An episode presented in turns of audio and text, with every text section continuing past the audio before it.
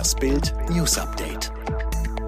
Es ist Samstag, der 26. März und das sind die Bild meldungen am Morgen. Putins irrer Rubelpoker. Wird Formel 1 Rennen nach Raketenangriff in Saudi-Arabien abgesagt?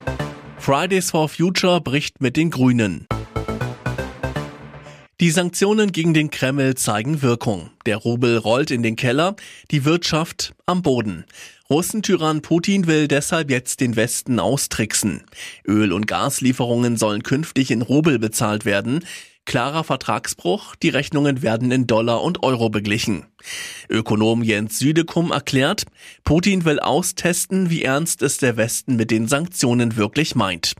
Denn die deutschen Gasimporteure müssten sich zunächst bei einer russischen Bank, die nicht sanktioniert wurde, ihre Euros umtauschen lassen.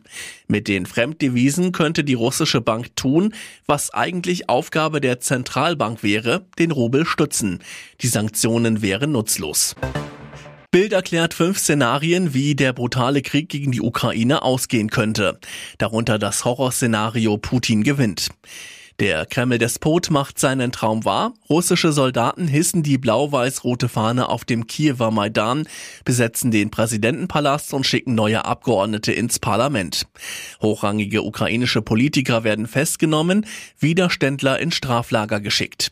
Nach innen entsteht ein repressiver Terrorstaat, nach außen eine Putin-Marionettendiktatur, die die baltischen Nachbarn und Polen bedrohen. Aber dafür hätte Putin die großen Städte in den ersten Kriegstagen einnehmen müssen. Das scheiterte bekanntlich, weil er den Widerstand der Ukrainer unterschätzt hatte.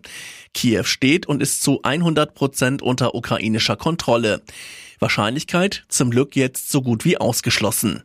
Weitere Szenarien wären, Russland zieht sich zurück, Putin wird in die Knie gezwungen, Verhandlungen fruchten, es gibt einen Kompromiss oder Krieg geht Jahre weiter. Die Formel 1 kommt nicht zur Ruhe. Nach dem sportlich turbulenten WM-Finale im vergangenen Jahr steht das Sportliche vor dem zweiten Rennen der Saison 2022 im Hintergrund. In der Nähe der Rennstrecke von Jeddah in Saudi-Arabien ist es während des ersten freien Trainings zu einer Explosion gekommen. Anhänger der Houthi-Rebellen aus dem Jemen haben eine Raffinerie des Ölgiganten Aramco angegriffen und Teile davon zerstört.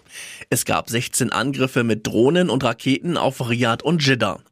Die Folge? Eine riesige Rauchwolke, die man auch von dem rund 12 Kilometer entfernten Stadtkurs sehen konnte. Doch welche Folgen hat der Angriff auf die Formel 1? Wird das Rennen abgesagt? Stand jetzt nicht. Die Formel 1 beobachtet die Lage weiterhin genau, ist in enger Abstimmung mit den Verantwortlichen vor Ort. Den Bossen wurde zugesichert, dass das Event besonders geschützt wird. Eine Absage ist aber nicht ausgeschlossen. Lange passte zwischen die Grünen und Fridays for Future kein Blatt. Doch diese Zeiten sind vorbei. Seit die Grünen Teil der Bundesregierung sind, hat sich das Verhältnis stark abgekühlt.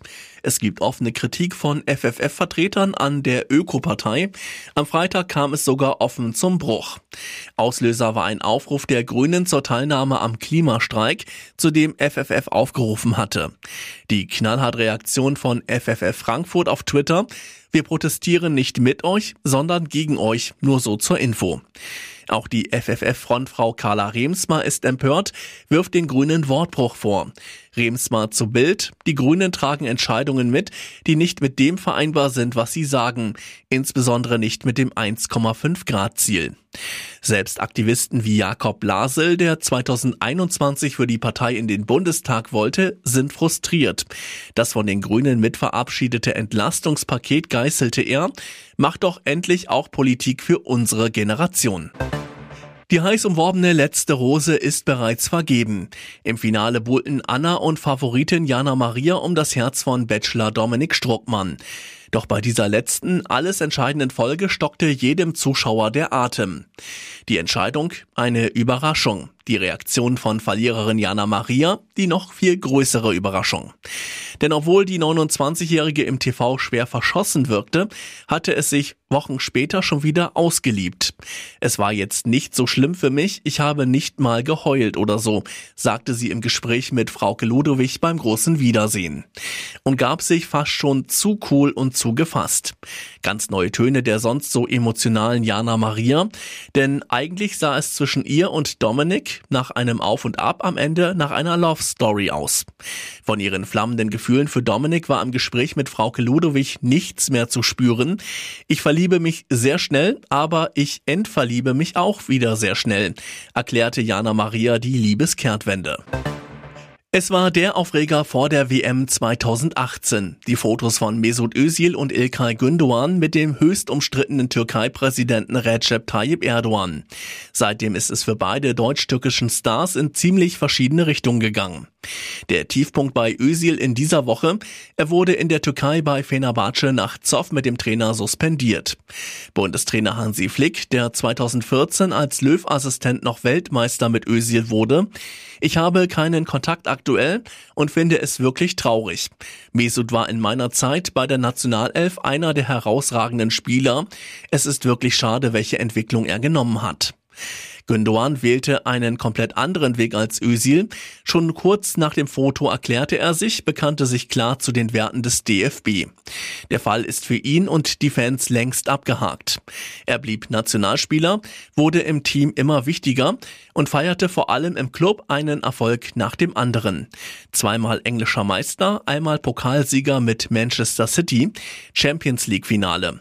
Mittlerweile ist Gündoğan sogar Vizekapitän bei Pep Guardiola. Alle weiteren News und die neuesten Entwicklungen zu den Top-Themen gibt es jetzt und rund um die Uhr online auf Bild.de.